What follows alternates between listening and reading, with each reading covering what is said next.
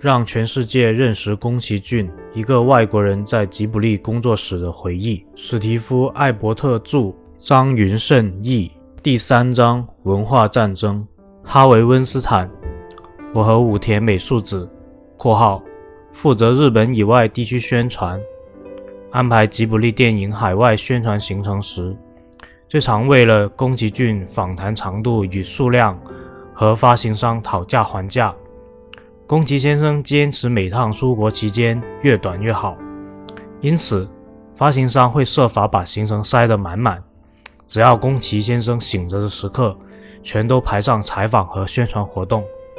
发行商希望电影营收越高越好，我们则希望宫崎先生不要被宣传折腾得连命也没，还能活着继续创作。我们第一个北美发行商是米拉麦斯克影业。米拉麦斯克已经习惯应付不爱跑宣传行程的电影导演，比较有弹性，愿意配合导演的艺术家脾气。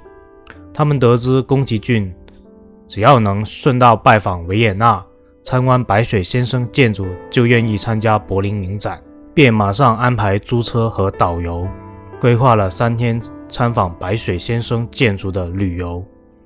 维也纳的白水建筑包括一栋公寓。一座博物馆，一座能发电的垃圾焚化炉及一间餐厅，全都令人惊艳，值得一游。鲜艳而波浪起伏的建筑结构鹤立鸡群，为周围传统欧式高尔建筑地景增添玩心与色彩。白水建筑设计融合了植被（括号树木与草地）延伸至建筑本身，地板高低起伏。房间形状不规则，马赛克瓷砖满布外墙。白水先生不仅亲自挑选材料，更监工看着多姿多彩的瓷砖铺贴完成。垃圾焚化炉对环境友善，是令人惊艳的都会奇景。回收垃圾、焚烧垃圾产生蒸汽，为城市提供热能。白水先生甚至设计了载运垃圾的卡车和焚化炉员工接驳巴士。我们在奥地利参观的建筑，几年后成为宫崎骏设计东京三英市吉卜力美术馆的灵感来源。一九九八年参加柏林影展的访外行程只是序幕。米拉麦克斯影业为《魔法公主》全球宣传出资安排了一系列行程，其缘起要回溯至前一年十月，我和铃木敏夫在洛杉矶与哈维·温斯坦见面。哈维与其弟鲍勃经营当时为迪士尼旗下子公司的米拉麦克斯影业，将负责在全球多数地区发行《魔法公主》。迪士尼北美发行团队认为这部外国动画片不太适合儿童观赏，最好还是由集团刚收购的米拉麦克斯发行。米拉麦克斯的人也比较擅长外国片和前卫的小众电影，虽然公司据点在纽约。到西岸开会时，哈维常包下洛杉矶半岛酒店办公。那时，哈维所有因 Me Too 运动而起的风波。注：二零一七年十月，《纽约时报》与《纽约客》杂志揭露多名女性指控哈维·温斯坦性骚扰与性侵，受害者以 Me Too 标签公开受到性骚扰或性侵的经历，引发社会讨论与后续事件尚未爆发，也看不出那些事件可能发生的迹象。不过，到洛杉矶半岛酒店拜访哈维，确实是奇特经验。饭店员工有种态度，若要形容，大概是你如果没钱、没名气，就没资格待在这里。若自己开车抵达，而车款不是保时捷或玛莎拉蒂，泊车人员便会眼神鄙夷，不情愿地递来单据。饭店员工就更傲慢了。负责接待的助理门房简直当铃木先生和我是不小心从街头游荡至此的游民，叫我们在楼下等。我们坐在大厅外门廊的长椅上，哈维行程紧凑，耽误了时间。大厅周围至少一半的人看起来都在等着见他。叫到我们时，我们被领上楼，抵达哈维的套房，空间极为宽敞。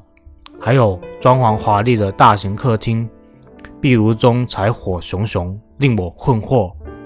洛杉矶白天向来温暖，空调还开到最强。套房还有吧台区，外头宽敞的露台摆着日光浴躺椅。哈维坐在房间中间其中一张沙发上，他那时身形庞大，身穿 Polo 衫，深色呢绒裤，配亮红色吊带。哈维正在抽烟，大理石台面与咖啡桌上都摆着巨型烟灰缸。铃木先生兴奋极了，终于遇到同好。对老烟枪来说，美国生活可能有点辛苦。铃木先生马上对哈维大有好感。迪士尼国际事业部门主管迈克·欧·强森为我们做介绍，前十五分钟都在彼此互夸。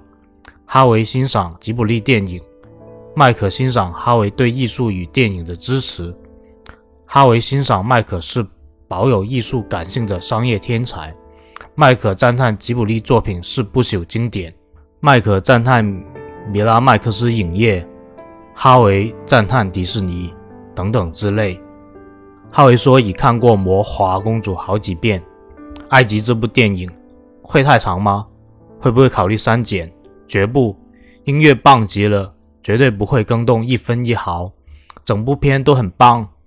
不过英文翻译很糟，太生硬了，一定得改，得为美国观众调整调整。哈维已经有人选了，尼尔盖曼，现在还不太有名，他很快就会大红，很快很红。尼尔会负责认识对白，改得更精彩。哈维接着说。迪士尼主管都不懂这部片，只有在座这位迈克·强森懂。我爱死这家伙了。迈克请我发行这部片，迈克拜托我的事，我一定使命必达。迈克说这是部好片，就必定是好片。米拉麦克斯通常不发行动画片，但这部片实在太棒了，太精彩了。就算迈克没来找我们，我也想买下这部片。米拉麦克斯虽然在迪士尼旗下，但我们可不一样。我们懂得《魔华公主》这部电影，我们知道怎么宣传。恭喜啊，铃木先生，这部片实在太优秀了。接着几句寒暄、握手致意过后，哈维其中一名助理又领我们下楼回到大厅。铃木先生说，哈维说话时他一直在观察。哈维眼睛未曾停于一处。总是不停扫视房间周围，这人非常聪明。铃木先生说：“这次会面过后，米拉麦克斯便安排魔法公主参加柏林影展，邀请宫崎先生至柏林。出发至柏林前，铃木先生和我飞至纽约与哈维再次见面，讨论电影宣传计划。铃木先生晓得东京一间藏在……”新桥与有乐町间电车铁轨下的隐秘小店，是日本片场采购日本武士电影中逼真武器的地方。他挑了一把武士刀带到纽约见哈维。那把假武士刀逼真得惊人，每个细节都做得惟妙惟肖。只是刀刃并不锋利，除非近距离仔细的看，根本看不出差别。在那个年代。在随身行李中塞了一把武士刀，还可能搭商业航空从东京飞到纽约。注：一九九八年，美国航空安检尚未因为九幺幺事件而变严格。铃木先生在会议室将武士刀赠予哈维，吓坏了满屋子米拉麦克斯员工。其中一人后来对我说：“你们送哈维一把刀，你们疯了不成？”铃木先生把武士刀献给哈维时。